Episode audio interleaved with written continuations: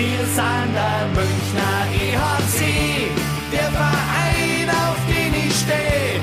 Und wir wissen ganz genau, unser Herz, Herz, Herzschlag weiß und blau. Servus und herzlich willkommen. Packmas Podcast Folge 30. Letzte Ausgabe im Katastrophenjahr. Zumindest im eigensinnigen äh, Jahr 2020. Und dementsprechend wollen wir heute auch in voller Mannstärke diesen letzten Podcast des Jahres angehen. Das heißt, Egel, Sebi und auch der Gilbert sind heute für euch neben mir, meiner Wenigkeit, dem Flo, am Mikro. Servus, Burschen. Servus. Servus. Servus. Ja, Gilbert, äh, du hast dich eigentlich so ein bisschen an die Regel gehalten, wenn eine 3 drin ist in der Nummerierung unserer Podcasts, dann bist du wieder mit dabei. Ja, kannst du mal sehen. Manches Geht der Serie jetzt los. ja, genau. Das heißt eigentlich jetzt erstmal neun Podcasts in Folge. Nein, wir wissen ja alle, du bist ja auch äh, mit dem Löwenradio immer wieder beschäftigt, äh, dass wir nur zweite Wahl sind. Wir haben uns mittlerweile damit abgefunden. Nein, ich muss ja dazu sagen, bei mir geht es ja wirklich dann mehr ums Sportliche. Also so gerne ich mich auch mit den anderen Themen drumherum beschäftige. Und wenn jetzt natürlich die Saison wieder losgegangen ist, äh, dann äh, ist man natürlich auch wieder mehr bei der Sache. Äh, bei so Sachen wie, was weiß ich, äh, Red Bull Salut oder Magenta, selbst Magenta Sport Cup äh, fand ich jetzt sportlich nicht so reizvoll. Wenn es wirklich jetzt um was geht, DEL, da macht es dann auch wieder richtig Spaß, drüber zu sprechen. Ja, vor allem, wenn wir, mal, wenn wir mal drauf gucken, äh, die ersten drei Spiele, drei Siege für München, nur ein Zähler, äh, der wurde kulanterweise vor Weihnachten in Großzügigkeit in Niederbayern gelassen. Äh, ansonsten äh, volle Punkteausbeute und genau damit wollen wir eigentlich jetzt auch starten. Drei Spiele sind gespielt, acht Punkte und der Sebi hat schon den ersten Aufreger, wenn er nur auf die Tabelle guckt, der Gruppe Süd in der DEL. Stimmt's? Ja, Aufreger, es, es gefällt mir halt einfach noch nicht. Ich meine, da, da, da gehst du, ich sage jetzt mal, fast schadlos durch. Drei Spiele, drei Siege, äh, schöne acht Punkte und ja, du bist Dritter. Das ist man doch als, als Münchner gar nicht gewohnt. Das ist, äh, das, das ist ekelhaft. Und das, das, das Zweite ist halt, dass dieses Federvieh da oben steht. Das ist, äh, ja. Welches Federvieh meinst du? Das, was du dahin orakelt hast oder das, was da oben zu erwarten war? Äh, eher Zweiteres.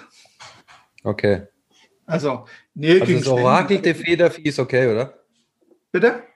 Dein orakeltes Federvieh ist erstmal okay da oben? Ja, das ist erstmal in Ordnung. Das, also, also das gibt ja so ein bisschen Bestätigung. Also, ja.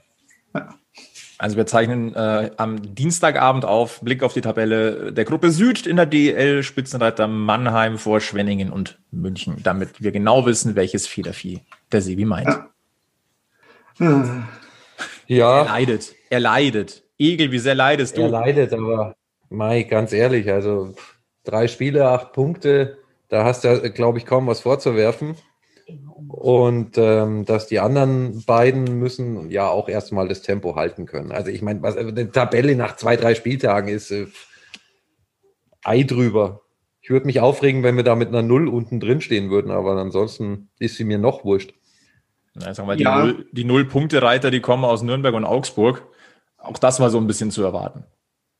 Ja. Ja, also gerade Nürnberg, muss ich ganz ehrlich sagen, seit gestern und ja, da haben Reimer und Adams gefehlt, aber uh, ich glaube, wir haben eine schwere Saison vor sich. Bevor wir jetzt zu sehr auf die Konkurrenz gucken in Gruppe Süd, lass uns einen äh, ersten ja, Mini-Fazit wäre jetzt vielleicht übertrieben, aber lass uns mal so eine kleine Startbeurteilung machen des EHC Red Bull München. Wie gesagt, äh, drei Spiele, acht Punkte, 13 zu fünf Tore. Das ist ein Start, mit dem man sehr zufrieden sein kann. Äh, Gilbert ist eigentlich immer einer von, von uns, der sehr, sehr kritisch ist. Der war aber gestern nach dem 6 zu 0 gegen Nürnberg sogar der war, was das Ergebnis angeht äh, und auch der Art und Weise durchaus zufrieden. Ähm, lasst uns da vielleicht mal eine kleine Startbilanz machen. Äh, wie fällt denn euer Fazit bisher aus für äh, den Saisonbeginn der Münchner?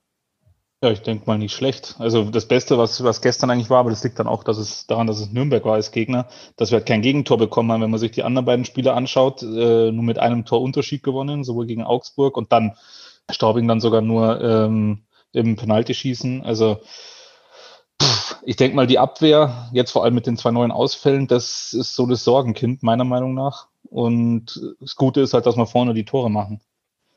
Und wenn ich mir Mannheim anschaue, ein Gegentor in zwei Spielen kassiert, wir sind jetzt nach drei Spielen bei fünf oder in zwei Spielen schon bei fünf gewesen, muss, denke ich, nicht sein. Ja, also ich finde auch, der Start war so ein bisschen holprig. Ähm, Spiel 1 hatte ich noch so das Gefühl, naja, man hat gemacht, was man muss. Äh, in, in Spiel 2 ist es fast schon schief gegangen. Also da hättest du auch genauso gut mit äh, gar keinem Punkt nach Hause fahren können aus Niederbayern, muss man ganz ehrlich sagen. Und ja, ich weiß nicht, wie gestern wurde es ihnen natürlich dann schon auch ähm, fast zu einfach gemacht, muss ich auch ganz ehrlich sagen. Also da ist noch ein bisschen Sand im Getriebe, aber man sieht in den Ansätzen schon, dass es wieder ein Top-Team ist. Und ich gebe dem Gilbert recht, mir macht die Rückwärtsbewegung auch mehr Sorgen als der Weg nach vorne. Ja, ach, eigentlich war relativ alles, alles ist so gelaufen, wie man es erwartet hat. Augsburg macht einem erstmal das Leben schwer im ersten Spiel, konnte man bestehen. Zweites Spiel Straubing, das war so, so ich sage jetzt mal so von dem, was man vor der Saison erwartet hat, so Standortbestimmung erstmal da, wie sind die drauf, wie sind wir drauf, dass, das, dass du gegen Straubing nur gewinnst, wenn du wirklich äh dich voll reinhängst, ähm, hat funktioniert. Gegen Nürnberg, ja, ja, da war jetzt nichts, aber ich sage jetzt mal so, die, die wirkliche Standortbestimmung in der Liga und wie es läuft, die würde ich gern einfach nach dem nächsten Spiel machen, weil äh, ein Ligaspiel gegen Mannheim, das ist dann jetzt mal, äh, das, das wird jetzt dann die Sache, wo man mal sagen kann, jawohl, läuft, läuft nicht. Oder wie läuft es bei denen besser? Dann wollen wir den Sie wieder auch nicht weiter drauf festnageln. Ähm, Frage trotzdem in die Runde, was lief denn in euren Augen bisher schon richtig gut? Ja, ich denke, dass äh, die Jungen äh, einen guten Job machen. Also die vierte Reihe nenne ich es jetzt mal. Und dass es gelungen ist, die, die neuen Spieler, gerade den, den Kalle Kossela, der ja sehr neu dann dazu kam, zackig in die Mannschaft zu integrieren und äh, auf das System einzustellen, das lief, glaube ich, schon ganz gut. Mai, ähm, komischerweise fallen einem ja immer mehr die Dinge auf, die noch nicht optimal laufen. Also was mir wieder ganz besonders gut gefällt bis jetzt in der Saison, ist einfach die Anzahl an verschiedenen Torschützen, die man bis jetzt schon irgendwo äh, unterbringen konnten, dass da wirklich durch die Bank weg gut gescored wird und ähm, Yassin Elis wieder mit, mit, einem, mit einem Hammerstart in die Saison. Wobei man auch sagen muss, äh, gerade bei diesem, bei diesem, beim letzten Tor gegen Nürnberg, das ist ihm halt immer noch irgendwo äh, eine Genugtuung oder irgendwas, äh, da nochmal einen draufzusetzen. Oder einen schönen Gruß wieder zu schicken nach Nürnberg. Fand ich toll. Definitiv. Ja, ich bin da beim, beim Egel auch. Also ich finde es gut, dass man auch die, die Jungen, aber natürlich auch die Neuzugänge wie Cosilla und auch vor allem Redmond gleich so gut integriert hat und die auch eben ja gleich das System Jackson verstehen, spielen und äh, ja auch Spaß machen, äh, wenn man zuschaut. Ja, also das ist was, was äh, mir auch wichtig ist. Es muss gestern war es ja so, es muss schon immer für mich herausgespielt sein. Klar, so ein abgefälschter Schuss ist auch mal schön, aber ähm, da, das, das ist das, was mir noch so ein bisschen gefehlt hat, auch gestern in den, den ersten, im ersten Drittel, dass die Tore, ja, einfach gefallen sind, bisschen glücklich und ich denke, gegen so eine Mannschaft hätte man durchaus mehr machen können. Und ich habe es auch im, im Vorlauf ja zu der Sendung gesagt, mir fehlt auch noch so ein bisschen die Kaltschnäuzigkeit aus den Chancen einfach ein bisschen mehr machen, aus dem Puckbesitz mehr machen, aus der Bully-Quote, die man ja hat, die super ist, äh, mehr machen. Also da, ich denke, da ist schon noch Luft nach oben und auch wie der Sebi vorher gesagt hat, gegen Mannheim wird auf jeden Fall dann die Standortbestimmung ähm, und da können wir uns auf jeden Fall darauf freuen, was dann am Samstag da passiert. Wir werden auf alle Fälle ein Auge drauf haben und dann auch in Folge 31 darüber sprechen. Wen wir vielleicht, der Name ist jetzt schon gefallen und über den Herrn sollten wir auch kurz reden. Das ist Kalle Kossela, drei Spiele jetzt für München gemacht. Sein erstes äh, Tor hat er bereits geschossen. Ähm, da gab es jetzt in den äh, letzten Tagen beziehungsweise gestern auch eine Meldung, über die wir uns dann gleich mal ausgetauscht haben. Und da bin ich jetzt auch sehr froh, dass der Gilbert da ist, der uns jetzt diese Gesamtsituation um Kalle Kossela, der Leihgabe aus Toronto, ein bisschen erklären kann. Es kam die Meldung, Kalle Kossela ist auf dem Waiver. Genau, der wurde von Toronto auf die Waiverliste gesetzt. Da gab es dann gleich auch bei den Toronto-Fans und bei den Experten aus Toronto, äh, also die da Zeitungen, Hörfunk, Fernsehen machen, äh, wilde Spekulationen, warum man das denn machen konnte, ob man ihn loswerden will, ob es darum geht, dass man auch dann die Laie beendet und so weiter und so fort. Im Endeffekt hat es dann tatsächlich nur monetäre Gründe, so wie wir es heute wissen oder jetzt vor, vor paar Minuten. Denn äh, Kalle Kossila hat die Waivers geklärt, so nennt sich das. Sprich, er wurde gestern draufgesetzt um 12 Uhr mittags und heute 12 Uhr mittags Ortszeit. Hatte ihn dann noch keiner geclaimed, also kein anderes Team äh, hat ihn darunter geholt, hätte ihn nehmen können, seinen Vertrag übernehmen können, der noch äh, für diese Saison jetzt lauf, äh, laufen wäre oder noch läuft.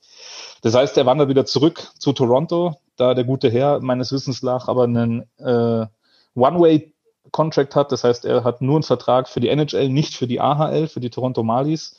Ähm, muss er über die Waiverliste, dass die Maple Leafs ihn eben zu den Marlies schicken können. Und sobald er bei den Marlies ist, zählt sein Gehalt, sein äh, jährliches Gehalt dann nicht mehr rein, in die Cap Space von den Toronto Maple Leafs.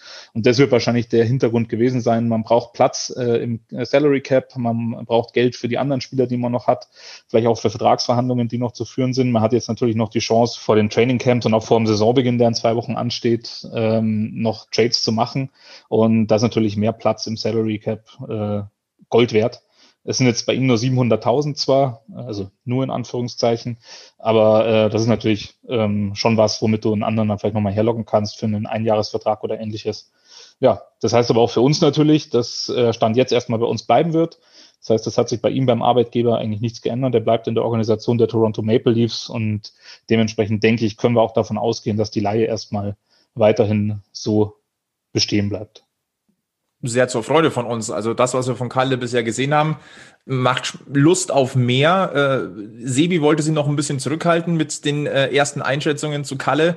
Äh, der Egel war aber schon sehr angetan. Das hat man in den letzten Folgen auch schon gehört. Ja, ich bin Fan von dem. Ganz ehrlich, ähm, stehe ich auch zu. Ich bin echt ein Fan von dem. Ich mag dem seine Art zu spielen. Ich finde, äh, er ist am Bully-Punkt mega. Er hat sich super schnell integriert und ähm, hat gestern auch sein erstes Tor gemacht. Also für mich ist er voll im Plan und äh, ich fände es sehr schade, wenn er zeitnah wieder weg wäre. Aber so wie es der Gilbert gerade erklärt hat, können wir da, glaube ich, ziemlich beruhigt sein. Vorerst. Ja, ich bin ja da äh, durchaus äh, mittlerweile jetzt ein Spiel weiter. Äh, das war schon äh, Zucker, was er da gespielt hat gegen Nürnberg. Auch wenn, ich sage jetzt mal, die Gegenwehr, wie wir vorher schon festgestellt haben, gegen Nürnberg jetzt ja, aber muss man trotzdem erstmal so machen. Und das Tor war ja auch dann äh, schön. Also manche von uns würden sagen, the Play of the Day. War ja auch das Siegtor. Ja, also es war de facto von der ganzen Reihe schön rausgespielt, der Konter. Also eigentlich besser kannst du den Konto ja nicht zu Ende spielen. Ähm, ja, gab auch andere schöne Tore ähm, gestern. Play of the Day, ja, da, da kann man sehr geteilter Meinung sein, was man dazu wählt. Der Verein hat wohl äh, Tor 3 genommen. Für mich wäre es das Tor gewesen, das am, wenigsten Play of the Day war, aber. Ja, da bin ich voll bei dir. Also für mich wäre es äh, das Parks-Tor gewesen. Also das war schon sehr feine Körperbewegung, die er da, äh, da ums vors Tor um den Torhüter gezogen ist und dann nicht mit der Rückhand, sondern die Scheibe immer noch vor. Also es war schon Ah, ja. Ich glaube auch mega wichtig, dass der jetzt mal so eine Bude gemacht hat. Ja, so eine, nicht so ein, abge nicht so ein abgefälschtes Ding, sondern mhm. mal richtig. Äh, ja, ich glaube, das könnte so ein, äh, wie sagt man so schön, äh, der Knoten ist jetzt geplatzt Tor gewesen sein. Im Münchner Universum sagt man der Dosenöffner.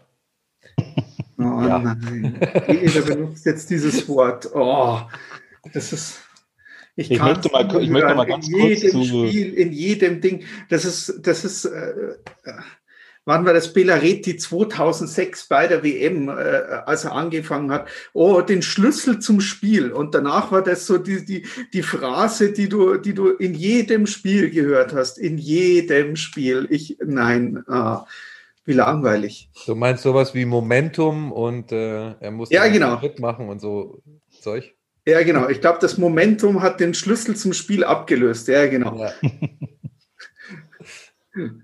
Ich wollte zu Cosilla noch schnell was nachreichen, was, was da auch nochmal interessant wäre, weil die AHL ja auch irgendwann die Saison mal wieder aufnehmen wird. Das ist jetzt geplant für Anfang Februar.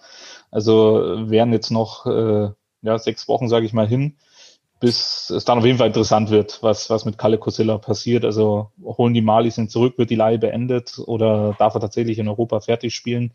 Ähm, ist auch interessant, was dann in der NHL mit den Verträgen passiert, wenn nämlich ein Spieler ähm, die komplette Saison zum Beispiel in Europa spielt und in einer anderen professionellen Liga, wo auch die europäischen Ligen dazugehören, dann kann es auch für Contract Termination, also Vertragsauflösung, äh, sorgen ähm, oder vereinfache. Das Problem in Anführungszeichen oder das Interessante bei ihm ist aber, da sein Vertrag eh ausläuft am Ende der Saison ähm, und er dann erstmal unrestricted Free Agent wird, hat sich das dann höchstwahrscheinlich sowieso erledigt. Aber wie gesagt, also Februar ist der nächste Knackpunkt dann, wenn es um, um den Verbleib von Kalle Kusila beim EHC geht. Gut, auf jeden Fall haben wir dann noch ein paar Spiele Freude an ihm. So oder so. Definitiv. Da freuen wir uns drauf. Finnische Elemente am EHC München, da gab es durchaus die eine oder andere sehr positive Erinnerung. Ja. Dann lasst uns doch mal auf die kritischen Punkte gehen und äh, bevor wir zu dem Thema kommen, das richtig wehtut, im wahrsten Sinne des Wortes, im Vorgespräch ist ein Name gefallen, der eigentlich wie kein anderer für Konstanz und, und für Persönlichkeit auf dem Eis steht, der aber gefühlt momentan so ein ganz klein bisschen aus dem Tritt gekommen ist und das ist Janik Seidenberg. Ja, also nicht falsch verstehen. Ich will jetzt gar nicht über Janik Seidenberg schimpfen hier, gell? Bloß nicht falsch verstehen. Ähm, ist ein großartiger Eishockeyspieler und ich bin äh, immer jedes Spiel äh, froh, dass er in München spielt. Ich habe nur von außen so ein bisschen den Eindruck, dass äh, es bei ihm halt gerade so ein bisschen unrund läuft. Also so, so einzelne Szenen wie ähm, das Gegentor in Straubing, wo er halt äh, ja da nach diesem Chip-Pass äh, relativ äh, leicht überspielt wird, beziehungsweise dann auch hinfällt. Ähm, die, die unglückliche Vier-Minuten-Strafe, ja, und auch so die eine oder andere Situation, wo ich mir denke, oh, da haben wir ihn einfach schon sicherer gesehen oder stabiler gesehen. Also so ein bisschen macht er mir den Eindruck, als wäre er nicht so ganz bei 100 Prozent einfach. Ich, ich hau jetzt da nur mal rein. Aktuell plus fünf, zweitbester Verteidiger jetzt nach drei Spielen. Äh, ein Tor, eine Vorlage, also zwei Punkte äh, in drei Spielen. Äh, die Zahlen sagen was anders. Ja, ja, ja, wie, gesagt, und nicht sagen, dass Gottes Willen seid, nicht auf Janik Seidenberg ein, einschlagen. Es ist einfach nur ein Eindruck von außen, wo ich sage, ach, irgendwie Bauchgefühl, hm, ich habe ihn in mancher Situation einfach schon souveräner erlebt. Ja, gut, vielleicht ist es halt eine Frage, wo du sagen musst, okay, du wirst jetzt nicht jünger ja. und wenn du dann halt, ich sage jetzt mal, relativ viel Eiszeit nehmen musst, weil die Kollegen äh, ausfallen oder äh, ja. du relativ viel Unterzahl und Überzahl spielen musst. Äh, ja. ja ähm, also es kann tatsächlich ein Punkt sein, dass zum Beispiel durch den Ausfall von Conny Abelshauser einfach da noch mehr Bürde auf den Schultern von Janik Seidenberg lastet und ähm, wie der Sebi schon sagt, also sagen wir mal ehrlich, keiner wird jünger und ähm, ist schon viel am Eis und äh, halt in vielen wichtigen und verantwortungsvollen Rollen einfach auch in, in Überzahl, Unterzahl, ja, oder wenn es am Spielende eng wird, ist er eigentlich auch die meiste Zeit auf dem Eis. Ich glaube, da, da wäre es ganz gut, wenn da das auf noch mehr Schultern, gerade im Defensivbereich, äh, stabil verteilt wird ein Meckern auf hohem Niveau. Das ja, ist Kritik auf, Niveau, extrem hohem Niveau. Ne? Also bitte das auch, das so zu verstehen. Ne? Also kein Spieler-Bashing, gar nichts, liegt mir total fern, gerade in dem Fall. Ähm, wirklich nur ein Eindruck, den ich halt gestern beim Spiel wieder so ein bisschen hatte. Dann wollen wir das auch genauso stehen lassen. Yannick Seidenberg, der also auf dem besten Wege ist, äh, neuer EHC-Rekordspieler zu werden. Und das auch vollkommen verdient. Wo wir aber gerade dabei sind, wir haben ja einen Spieler, den wir jetzt eigentlich gewohnt sind, in jeder Folge äh, äh äh, hochzuloben. Und äh, äh, Daryl Boyle aktuell schon bei plus sechs. Der ist gefühlt in der Form seines Lebens. Ja, also das hat, hat sich irgendwo vielleicht, wenn er das fortsetzen kann, es hat sich angedeutet, wir haben ja drüber gesprochen, äh, dass es immer mehr Spaß macht, ihm auch äh, zuzuschauen und äh, Ja. Und trotzdem ist er für mich noch so dieser Spielertyp, wo man sagt, ja, der macht halt seinen Job. Ohne groß auffällig zu sein, ohne große Highlights in die eine oder andere Richtung zu haben, der macht seinen Job, aber den macht er halt einfach spitzenmäßig. Das sehe ich genauso wie der Egel. Genau so wollte ich es jetzt auch sagen. Also total unaufgeregt, er fällt nicht auf, er, er, er tut das, was er tun muss ja. und mehr halt auch nicht, äh, muss er aber auch gar nicht, weil, wenn das, wie gesagt, plus sechs, scheint es ja zu funktionieren. Und äh, das ist aber auch nochmal zu Seitenberg von, von, meiner Seite, der wäre mir jetzt auch bis auf die zwei Szenen, die der Egel angesprochen hat, nicht wirklich auch aufgefallen, ja. Also lässt sich überspielen in Straubing, dann diese Vier-Minuten-Strafe, da lässt sich drüber streiten, sage ich generell bei, bei einer hohen Stockstrafe, das ja, ja kann er was dafür, kann er nichts dafür. In dem Fall sage ich jetzt mal, da kann er überhaupt nichts dafür. Ähm, dass es dann noch die zwei extra Minuten gibt, was willst du machen, ja, ist halt so. Ähm, ja, das, das, das, war, das war eh so eine Geschichte, wo ich mir denke, okay, warum ist denn der Stock oben im Gesicht? Also ich meine, äh, das war wirklich eine Geschichte, diese, diese 4 plus 4, wenn wir jetzt schon so, so wieder ins Detail gehen, wo ich sagen würde, wäre er selber nicht gefault worden in der Situation, wäre der Stock gar nicht da oben gewesen. So, gab dann auch nichts. Also ja, ja, geht. Aber äh, wo wir dabei sind, noch äh, Yannick äh, Seidenberg, wenn wir reinschauen, 20 Minuten 38 im Schnitt äh, äh, Eiszeit pro Spiel. Äh, zweitmeiste Eiszeit dann Redmond, eine Minute weniger pro Spiel im Schnitt schon. Und äh, ja, hoffen wir, das, das ist eine Menge Holz. Oder beziehungsweise eine Menge Eis, die Janik Seidenberg da sieht. Und eben auch in den ja. Situationen, wo es echt drauf ankommt. Ja, ja da sind wir wieder beim Thema in, in in dem fortgeschrittenen Spieleralter, sage ich jetzt mal, in dem er ist, da, ich meine, der hat auch ein paar Verletzungen mit sich rumgeschleppt in, in, seiner, in seiner Karriere.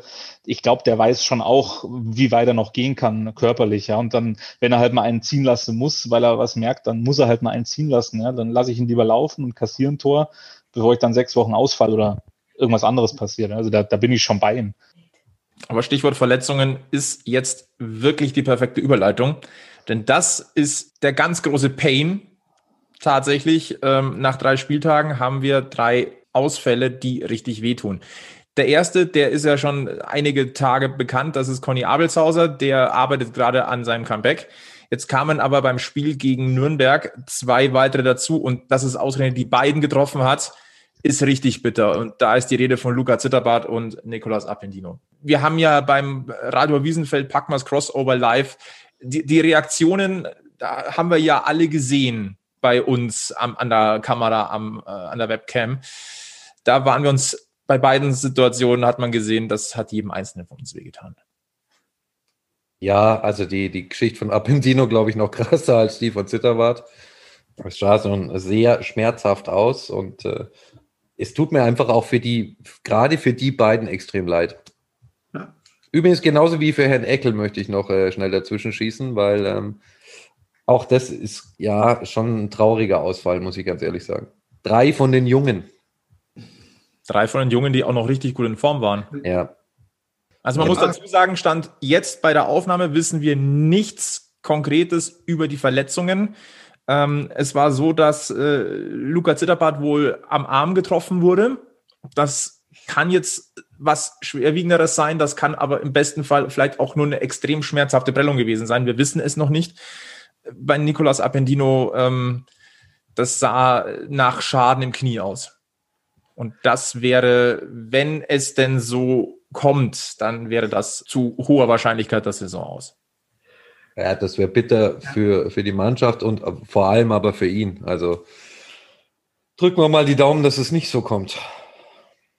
Ja, hat sehr erinnert an die Geschichte damals mit Abelshauser, so von der, von der Optik her. Ähm, als Abelshauser gegen Shepard war das, äh, das Knie nochmal so verdreht worden ist und dann mit Gewicht nochmal drauf und ah. Ja, unglückliche Situation natürlich. Also kann es auch niemandem einen Vorwurf machen. Ja, ich glaube, äh, wie gesagt, ähm, drücken wir den beiden die Daumen, dass es nicht allzu schlimm ist. Hm. Aus sportlicher Sicht äh, ja, es sind halt zwei Verteidiger, gell? Und es sind halt eben auch zwei junge Verteidiger. Ja. Da reden wir ja auch über die U23-Quote. Ja, und da, da, da ist jetzt wieder dieser, dieser, dieser Aufreger oder so, der, der, dieses Rumoren, das jetzt wieder losgeht. Äh, dir fallen drei äh, äh, Verteidiger aus und äh, als nächstes wird die äh, Verpflichtung oder das Hochziehen von einem Stürmer äh, bekannt gegeben. Ja. Die Rede ist von Elias Lindner. 19 Jahre alt von den Red Bull Hockey Juniors, 1,85 Meter großer Stürmer. Der hat am heutigen Dienstag die Profilizenz für München bekommen. Seine bisherige äh, Bilanz in dieser Saison 17 Spiele, äh, ein Tor, neun Vorlagen. Können Indikator sein, dass ähm, der Robin auf Radioseite recht hat und Maxi Daubner jetzt Verteidiger spielen darf, muss und man deswegen die Stürmerposition auffüllt. Eine andere Erklärung habe ich nicht, dass du nach äh, Verletzung von zwei Verteidigern einen Stürmer hochziehst, sorry.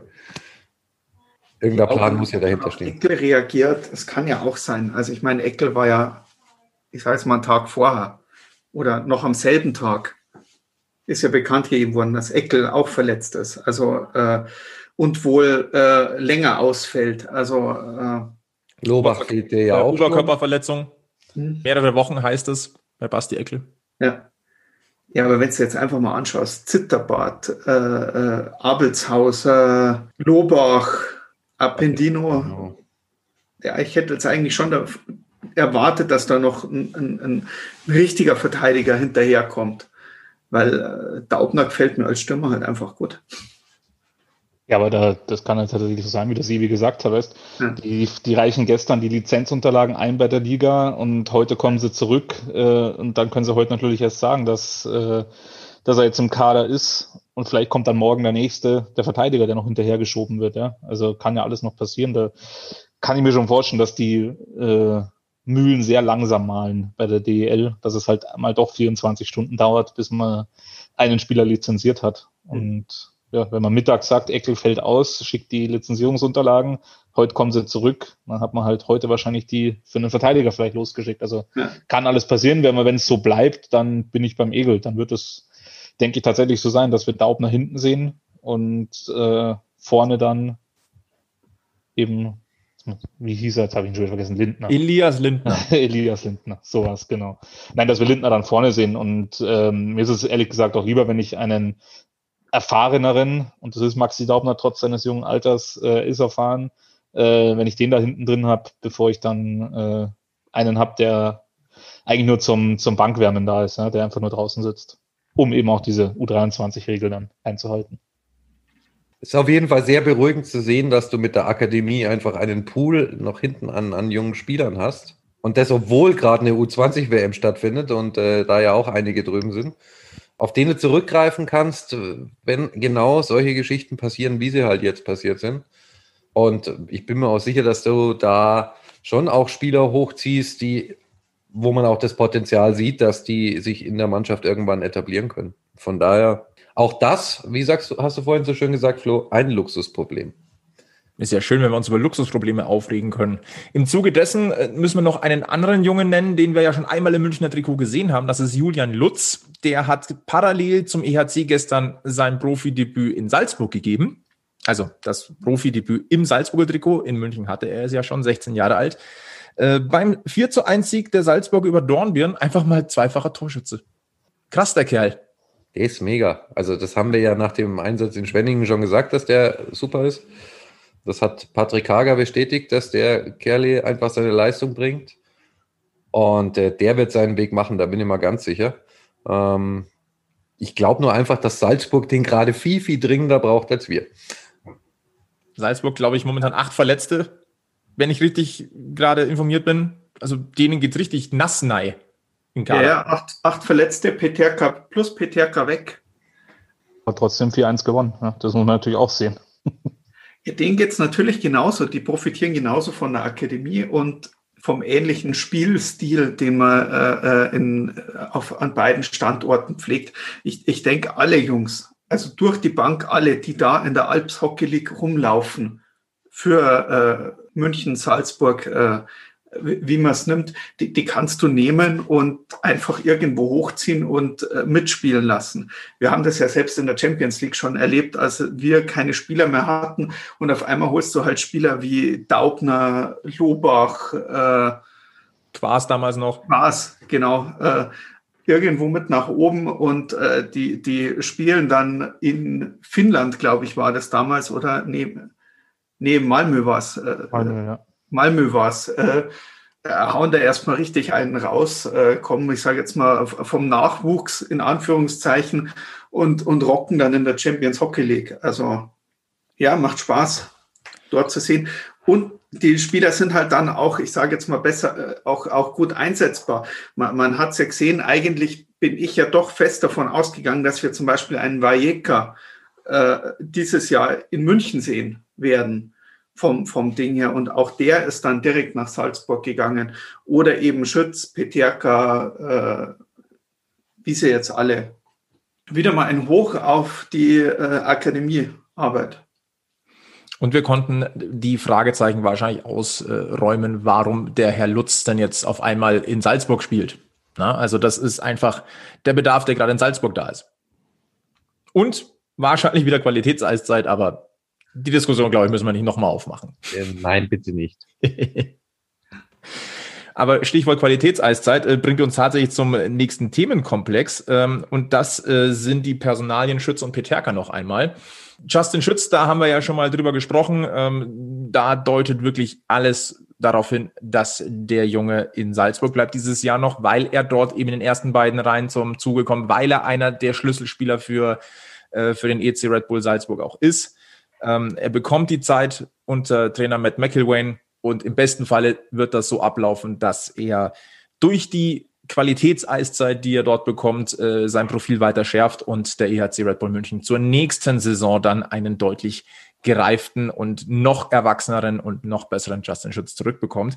Wir wollen aber jetzt einen Blick auf äh, JJ Peterka werfen und da kommt wieder der Gilbert ins Spiel.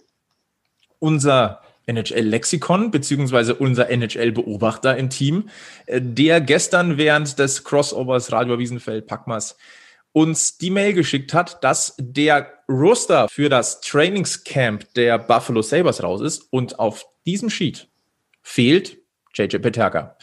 Und der Gilbert wird uns jetzt genau erläutern, was das bedeutet. Ja, erstmal bedeutet es natürlich, dass er nicht dabei ist. Das ist natürlich äh, ganz klar. Das hätten ähm, wir ohne dich nie rausgefunden.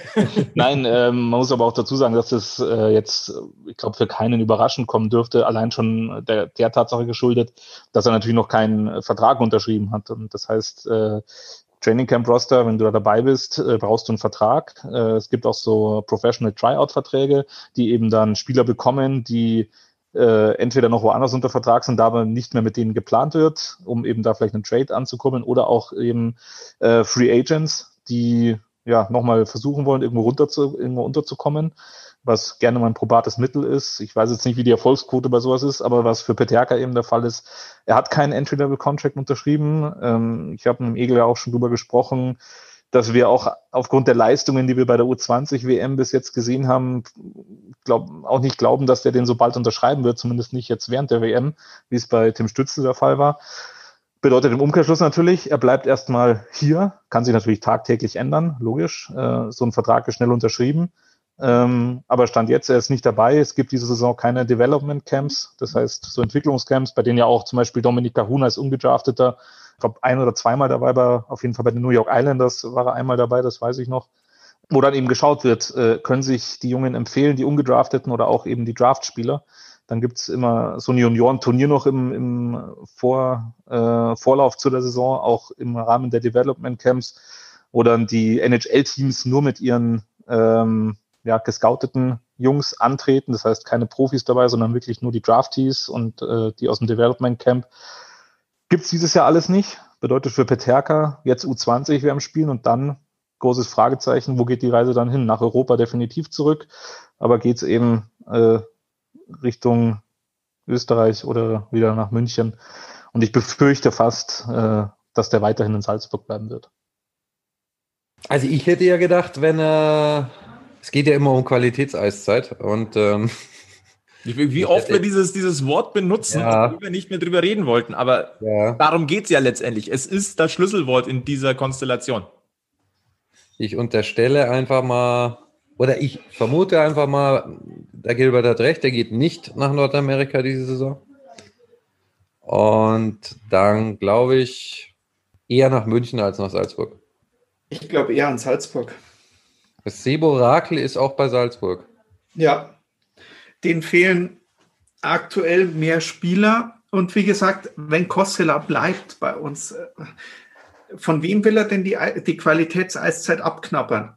Da, da, da, müssen wir, da müssen wir jetzt mal wirklich ganz ehrlich sagen, von wem nimmt das sie? Also, wenn du jetzt einen, einen, einen Kerl reinschmeißt in dieses Team, dann nimmt der jemanden, äh, oder um es runterzubrechen, wer ist dann noch übrig? Dann nimmt der Meilenschein die Eiszeit. So. Weil alle anderen lässt du nicht zu Hause dafür. Ja, ja. Dann nimmt der Meilenschein die Eiszeit. So, mal, ganz, mal, mal ganz einfach, weil das ist, äh, das ist so die, die, die, die, die aktuelle Position, die dafür gerade frei wäre. Ähm, ich sage jetzt mal, mein Schein gefällt mir richtig gut, ganz anders, wie ich es äh, vor der Saison äh, äh, gesagt hat. Der hängt sich richtig rein, aber ich sage jetzt mal vom, vom, vom kompletten Level, was, was man bis jetzt so gesehen hat in den Spielen, nimmt er den Platz von mein Schein. Ja, dann musst du ihn halt spielen lassen. Weißt halt nicht, wen nimmst du denn dann runter? Vielleicht funktioniert dann das Powerplay endlich mal. Ja, das ist genau der Punkt. Also ich meine, ich hatte es ja so verstanden, dass Qualitätseiszeit ja auch diese Geschichten sind. Ich spiele hier Überzahl, Unterzahl und so weiter. Mal ehrlich, unser Powerplay hat bisher in der Saison nicht ein einziges Mal funktioniert. Warum also nicht? Du kannst ihn ja nur im Powerplay aufs Eis schicken, logisch, aber ich sehe es so. Auch eine gute Idee. Aber, aber Moment, es ist, es, ist, es, ist, es ist ja ein Unterschied, ob du jemanden Eiszeit im Powerplay gibst ja. Oder ob du versuchst, ich sage jetzt mal an den U20-Spieler, äh, dein Powerplay für die komplette Saison aufzuhängen.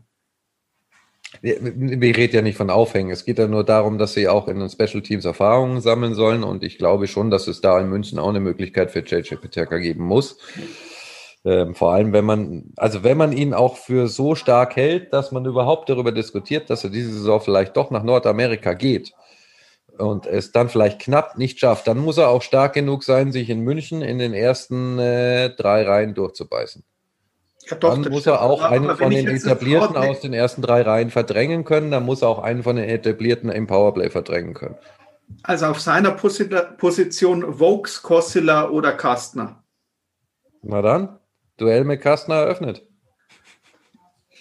Naja, ich glaube, es geht jetzt in die NHL schaffen. Dann sollte er sich mit dem messen, der es gerade momentan nicht in die NHL geschafft hat. Okay, dann Kampf mit Kossila eröffnet, auch recht.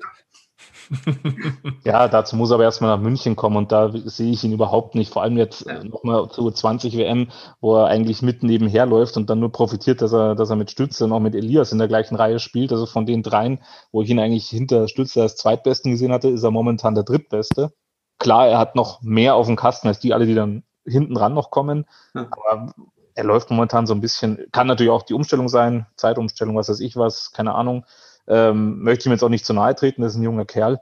Aber wenn man auch sich selbst so verkauft als Draft-Pick und dann das auch alles mitmacht, ähm, dann muss er sich durchsetzen können. Und da, da bin ich beim Egel und da muss er sich auch in München, wenn er herkommt, durchsetzen. Ich befürchte aber, dass man ihm die Chance gar nicht geben wird, weil erstens Salzburg ihn braucht und zweitens in Salzburg hat er eben die Chance, erste, zweite Reihe zu spielen äh, und dann auch wie Justin Schütz zu reifen. Und ob der dann im Sommer nach Nordamerika geht, ob die dem überhaupt einen Vertrag anbieten, ist es nicht so, dass der irgendwie Top 10 gedraftet worden ist. Also es muss ja alles nicht sein. Ich würde es ihm wünschen, keine Frage, aber momentan sehe ich ihn da noch weit entfernt wir dürfen an der Stelle einfach auch nicht vergessen, der Kerle wird am 14. Januar wird der erstmal 19. Äh, rechnen wir mal zurück, wie waren wir drauf mit 19? Das ist natürlich ein gewaltiger äh, Trubel auch, den ein, ein John äh, Jason Peterka da die letzten äh, Wochen und Monate einfach auch hatte, die er natürlich mit Top-Leistungen in der letzten Saison beim ERC Red Bull München natürlich auch geschürt hat. Da müssen wir nicht drüber diskutieren, aber es ist immer noch ein Jugendlicher und der muss auch mit sowas erstmal umgehen. Auch das ist, wie du immer so schön sagst, jammern und meckern auf hohem Niveau. ähm, das ist eben die Münchner Seite des Lebens. Richtig, richtig. Und ähm, also der ist, da, da gebe ich dem Gilbert recht, er ist der drittbeste in dieser Reihe bei der U20 WM. Es liegt aber auch daran, dass der Elias, finde ich, auch unglaublich gut spielt. Also besser als ich den zum Beispiel erwartet hätte. Bin ich auch ehrlich. Ähm, von daher, er hat da schon auch starke Nebenleute und ich will den auch überhaupt nicht schlecht reden, aber wie gesagt, ähm, oder anders, äh, zu schlecht um für jetzt schon NHL, aber zu gut für Salzburg, also komm nach München. Ja, Nein, ich glaube, 19, 19, Jahre hin und hin oder her. Es ist halt leider so, wenn du schaust, wo andere stehen in dem Alter, ja, das ist dann wieder eine ganz andere Hausnummer. Und das ist eben auch das, was der Flo ja gesagt hat. Der hat eine super Saison letztes Jahr oder letzte Saison gespielt. Er ist ja nicht ohne Grund gedraftet worden, ja, egal jetzt an welcher Stelle. Wenn er gedraftet wird, dann gibt es irgendwo in einem NHL-Team, jetzt war es Buffalo, jemanden, der was äh, auf, äh, der große Stücke auf ihn hält, ja, und der meint, er hilft vielleicht irgendwann mal weiter. Ähm, dass das nicht jetzt sofort sein muss, keine Frage. Ja. Selbst wenn wir Cosilla jetzt anschauen, der ist jetzt äh, so gesehen das fünfte Jahr in der NHL, hat aber, was weiß ich, 19 Spiele gemacht, ja, äh, in diesen äh, fünf Jahren oder in seinem fünften Jahr jetzt. Das waren alle in seinem, bei seinem ersten Vertrag für, für Anaheim. Und ansonsten hat der auch nichts mehr gesehen. Der ist jetzt auch nicht mehr der Jüngste in Anführungszeichen im Vergleich zu, zu Peterka. Der hat natürlich noch schon noch was vor sich. Aber ich sehe es so, wenn ich gedraftet werde, dann muss ich auch das Ziel haben, dass ich äh, da dann hingehe, dass ich nach Nordamerika gehe, dass ich für das Team spiele oder in der NHL spiele. Das wird sein Traum sein, äh, ohne Frage. Das wird auch sein Ziel sein, das muss auch sein Ziel sein, aber das muss er halt auch abrufen dann anhand der Leistung. Und da ist es egal, ob er 19, 18, 16 ist. Ähm, er spielt gegen Gleichaltrige jetzt. Und da, klar, wenn du 16-2 gegen Kanada verlierst, brauchst du nicht glänzen. Aber da muss er eigentlich nach München kommen, um um seine Leistung auch zu zeigen. Da spielt er gegen die richtigen Gegner. Ja? In den Salzburg läuft er halt mit. Ähm, da macht er schöne Dinge, aber gegen wen spielt er dort? Ja? Ein schöner Diss gegen die Eishockey-Liga in Österreich.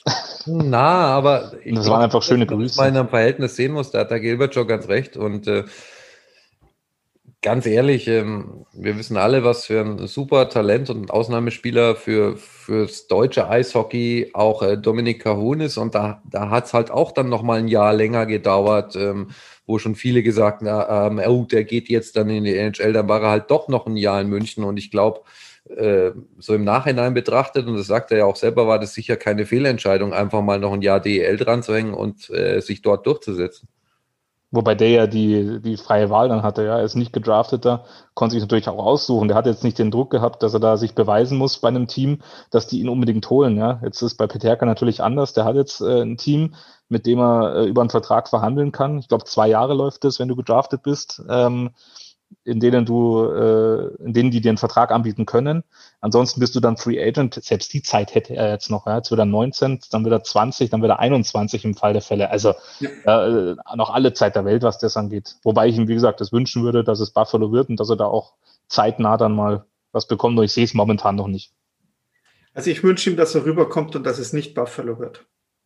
So wollte ich es jetzt nicht ausdrücken. Dann hätten wir ihn noch zwei Jahre bei uns und er kann zu einem coolen Verein gehen. Muss er aber auch sicher mit Leistungen empfehlen. Da sind wir wieder beim Thema. Und wo macht er das besser als in München? Ne? Ja. Fakt ist, es ist spannend, was sich jetzt in nächster Zeit entwickelt und wir werden es spätestens nach der WM werden wir wissen, wo JJ Peterka in der Saison 2021 spielen wird. Und äh, dann können wir auf diese Folge zurückgreifen und gucken, welches Orakel recht hatte. Diesmal irrt das Seborakel. Hoffentlich.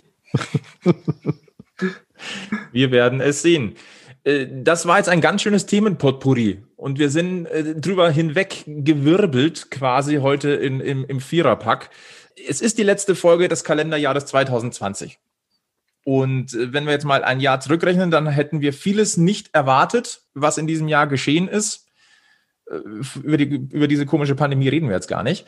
Ähm, wir reden aber auch darüber, dass wir am Jahresanfang nicht erwartet haben, dass es diesen äh, Packmas Podcast Münchens Eishockey Stammtisch jemals geben wird. Und äh, wir wollen die letzten Minuten dieses Podcasts nutzen, um mal so, so einen kleinen Rückblick zu machen, einen kleinen, einen kleinen Blick in den Rückspiegel, was sich in den letzten sieben Monaten getan hat, wenn man unsere Sondierungsgespräche davor noch dazu reden, waren es etwa acht, neun Monate. Ich glaube, Mitte April war es, wo wir uns connected haben. Und ähm, ja, einfach mal frei raus. Äh, was fällt euch zu sieben Monaten Packmas ein? Oh, du, eine ne Menge Spaß auf jeden Fall. Ähm, weil es ist ja nicht nur das, was, was wir hier aufzeichnen und was dann einmal in der Woche äh, die Hörer zu hören kriegen oder was wir crossover-technisch mit äh, Radio Oberwiesenfeld machen. Es ist ja auch, es sind ja auch die, die internen Planungen und Gespräche, Vorarbeit, Nacharbeit und ähm, also mir hat mir es bis jetzt jeden einzelnen Tag echt Spaß gemacht. Ja, es ist, es, es ist einfach so viel passiert. Ich war am Anfang der, der festen Meinung, dass das ein Riesenschmarrn ist. Dass es Spaß machen wird, dass das, dass das, dass das ähm, ich sage jetzt mal, äh, äh, eigentlich ähm, nichts bringt für die fünf Leute, die da zuhören, hocken wir uns da jetzt äh, immer mal wieder hin und, und, und reden und nehmen auf und machen und tun und äh, ja, aber nachdem es vom, vom, von der Grundidee halt so war, ah, so ein Podcast bisschen über Eishockey philosophieren, da war ich mir schon, das könnte schon Spaß machen, aber ähm, ja, dass das dann doch so äh, viele Leute dann doch irgendwie äh, interessiert oder wenigstens zum Zeitvertreib oder Einschlafen benutzen. Äh, erstaunlich. Aber wie gesagt, es ist so viel passiert. Es ist, es ist äh, ähm, gleich am Anfang dieses, dieses, dieses, dieses Hammer, äh, ich, ich nenne es jetzt nicht Interview, dieses Hammergespräch mit äh, Joy Vollmer. Dreieinhalb Stunden. das ist, ja, und irgendwie hat man so das Gefühl, wir sind hier noch nicht fertig. Definitiv ähm, nicht. Wir fangen gerade erst an. Ja, äh, nein, auch, auch vom Gespräch her. Also irgendwie, das, das, war, ähm, das war super. Und äh, wie viele tolle Leute wir kennenlernen durften und was wir, was wir gemacht haben bis jetzt in der Zwischenzeit. Ähm, ja. Der Gilbert war die größte Zeit des Packmas Podcasts ja eher Zuhörer. Ja, Zuhörer und im Hintergrund natürlich, aber ähm, da muss man auch nochmal zurückspringen zu den Anfängen. Äh, ich weiß nicht, ob ihr euch noch daran erinnert, ich habe es ja dann öfter gesagt, dass das alles für meine Be äh, Belange etwas schnell geht und wir haben eigentlich keine, keine Themen, weil es geht sportlich nichts vorwärts. Äh, wir sind ja wirklich wir haben gestartet und sind eigentlich mal in ein Loch gefallen. Wir hatten ja nichts Sportliches, worüber wir reden konnten. Wir konnten genau. zwar über Kaderplanung und ähnliches sprechen, aber gespielt hat erstmal keiner. Genau, also erst, also äh, Startschuss der erste Sechste, um das vielleicht nochmal ja. in Erinnerung zu rufen. Der erste Juni war unser Startschuss. Ja, das Wetter war warm, die, das Bier war kalt und das war es dann eigentlich auch schon wieder.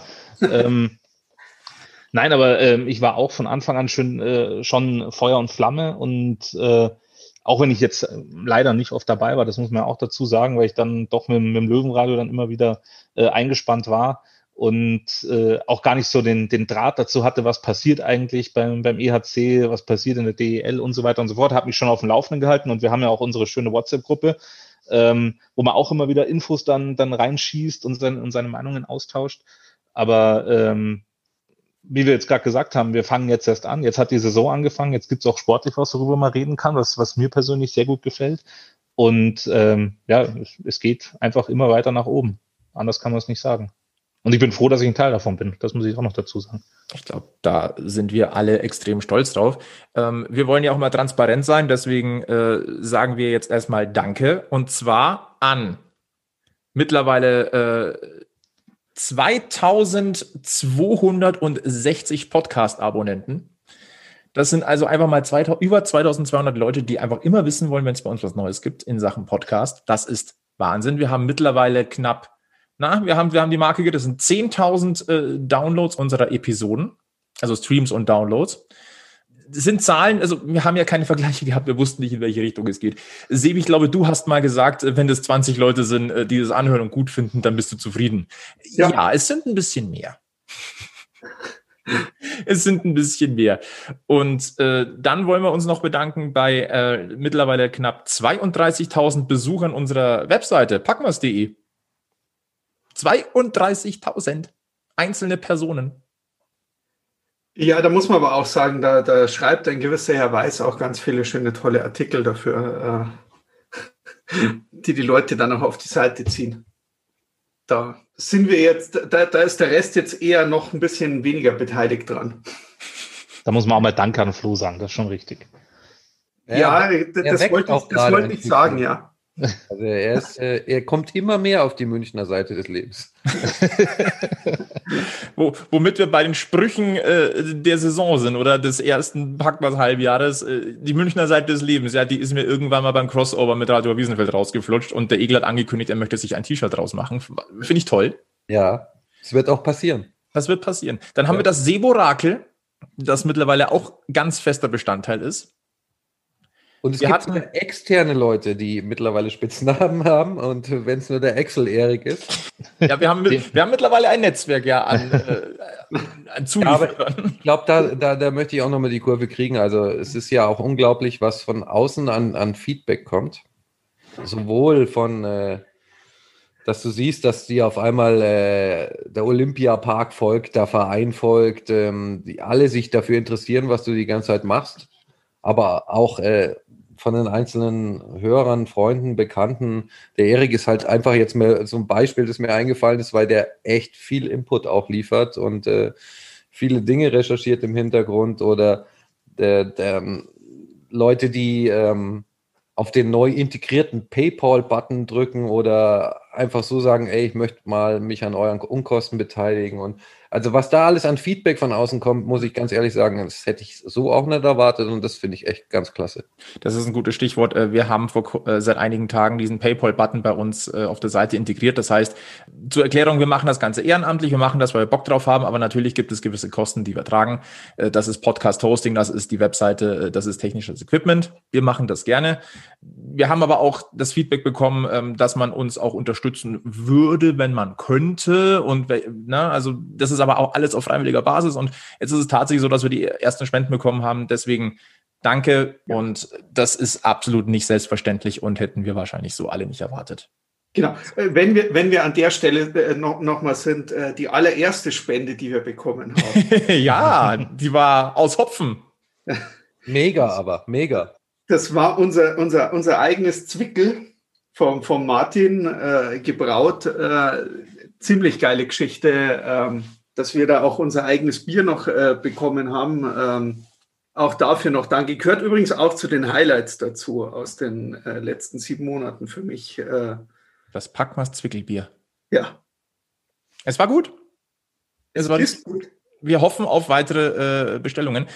Ich möchte auch nochmal Danke sagen an den EHC Red Bull München äh, persönlich, denn ähm, es ist nicht selbstverständlich. Da kommen dann, äh, da kommt dann so eine Truppe von palabernden äh, Burschen daher, die sich für Eishockey interessieren äh, und sagen, ey, wir machen jetzt hier einen Podcast. Ähm, das war von Anfang an ein, ein mega respektvolles Verhältnis. Ähm, es wurde uns das Interview mit Patrick Hager ermöglicht. Äh, über den EHC Red Bull München sind wir auch äh, zum äh, an Dominika Huhn rangekommen. Ähm, das war für uns auch ein hätten wir auch nicht gedacht, dass wir in Folge 12 äh, den NHL-Spieler bei uns im äh, Interview begrüßen dürfen. Das ist natürlich auch alles mög nur möglich gewesen, äh, weil dort auch ein offenes Ohr gewesen ist. Also in dem Fall auch Danke an den Verein. Ja, kann man nur unterstreichen. Und das, obwohl wir alle wissen, wie dann immer wieder über die Kommunikationsstrategien von dem großen Konzern gesprochen wird. Also das hat mich dann persönlich auch überrascht, dass das dann doch relativ einfach alles möglich war und, und auch das, der Kontakt ist ja auch da, beständig da und auch eine Wertschätzung uns gegenüber, denke ich mal auf jeden Fall. Also mich hat das auf alle Fälle sehr gefreut und wir sind sehr, sehr gespannt, äh, was das Jahr 2021 für uns bereithalten wird. Ähm, Wir starten jetzt eigentlich erstmal so in unsere erste richtige Saison. Es wird viel passieren. Ähm, Wir gehen davon aus, dass die Pandemie sich auch langsam aber sicher dann auch mal dem Ende entgegenneigt. Für den Fall haben wir auch schon das eine oder die ein oder andere Idee, was wir da umsetzen können. Wenn alles glatt läuft, wird schon Anfang Mitte Januar für uns ein kleines Highlight anstehen, womit wir auch nicht gerechnet haben. Wir lassen das mal als Cliffhanger stehen. Ja, Wenn es denn wirklich da, dazu kommt, äh, werden wir euch darüber informieren. Ansonsten ähm, möchte ich wir werden euch zuschütten damit. Infos, genau. Und Penetrant. Und Spam. penetrant. Ähm, wie ihr auch sowieso immer alles von uns erfahrt, was wir vorhaben, äh, was geplant ist, äh, Facebook, Instagram, Twitter, äh, E-Mail-Adresse team.packmas.de, da er erreicht er uns alle. Ähm, und auch jeder einzelne von uns hat E-Mail-Adressen, die äh, findet ihr auch bei uns auf der Webseite. Also kräftig folgen, kräftig äh, teilen, wenn euch gefällt, äh, was wir tun und weiterempfehlen. Ähm, ich möchte Danke sagen an Egel, an Sebi, an Gilbert, denn ohne euch wäre das ganze Packmas-Thema nicht möglich gewesen. Ich kann nur sagen, Sauberburm was für und, und genial, was da die letzten Monate abgelaufen ist. Ich sag, merci euch. Sebi, das Ja, ist der Moment, wo du dem Flo den virtuellen Blumenstrauß in die Hand drücken musst und sagen musst, wir drei danken dir, unserem Host, für die ganze Orga und äh, dafür, dass du das dumme Gequatsche von uns manchmal erträgst. mit nur einer hochgezogenen Augenbraue. Und dann beim Schnitt gleich nochmal. Das ist aber eine Zeit, die man gern macht, die man gern aufwendet. Ja, also ich glaube, das waren jetzt echt schöne Schlussworte, Flo. ähm, bleibt da nicht nur noch den, jedem, der das da draußen hört, einen guten Rutsch zu wünschen. Genau, wir wünschen euch einen guten Rutsch ins neue Jahr. Äh, bleibt's gesund, bleibt uns treu, passt auf euch auf. Hoffentlich sehen wir uns bald persönlich dann das erste Mal am Radio Wiesenfeld äh, äh als Packmas-Vertreter aus, aus, aus, unserer Sicht. Haben wir sonst noch was vergessen? Hm, bestimmt wie immer ja, aber wir sind ja nicht weg. Wir hören uns ja nächste genau. Woche gleich wieder. Das wird dann nachgereicht. Genau. Ja. Und für Themenvorschläge sind wir auch immer offen. Das soll es ja. gewesen sein. Packmas Podcast Folge 30, die letzte Ausgabe im Jahr 2020. Merci, dass ihr eingeschaltet habt. Bleibt uns treu, auch im Jahr 2021 und auch für heute und für die nächsten Tage und fürs nächste Jahr gilt. Immer schön am Puck bleiben. Bis zum nächsten Mal bei Packmas. Servus. Servus. Servus.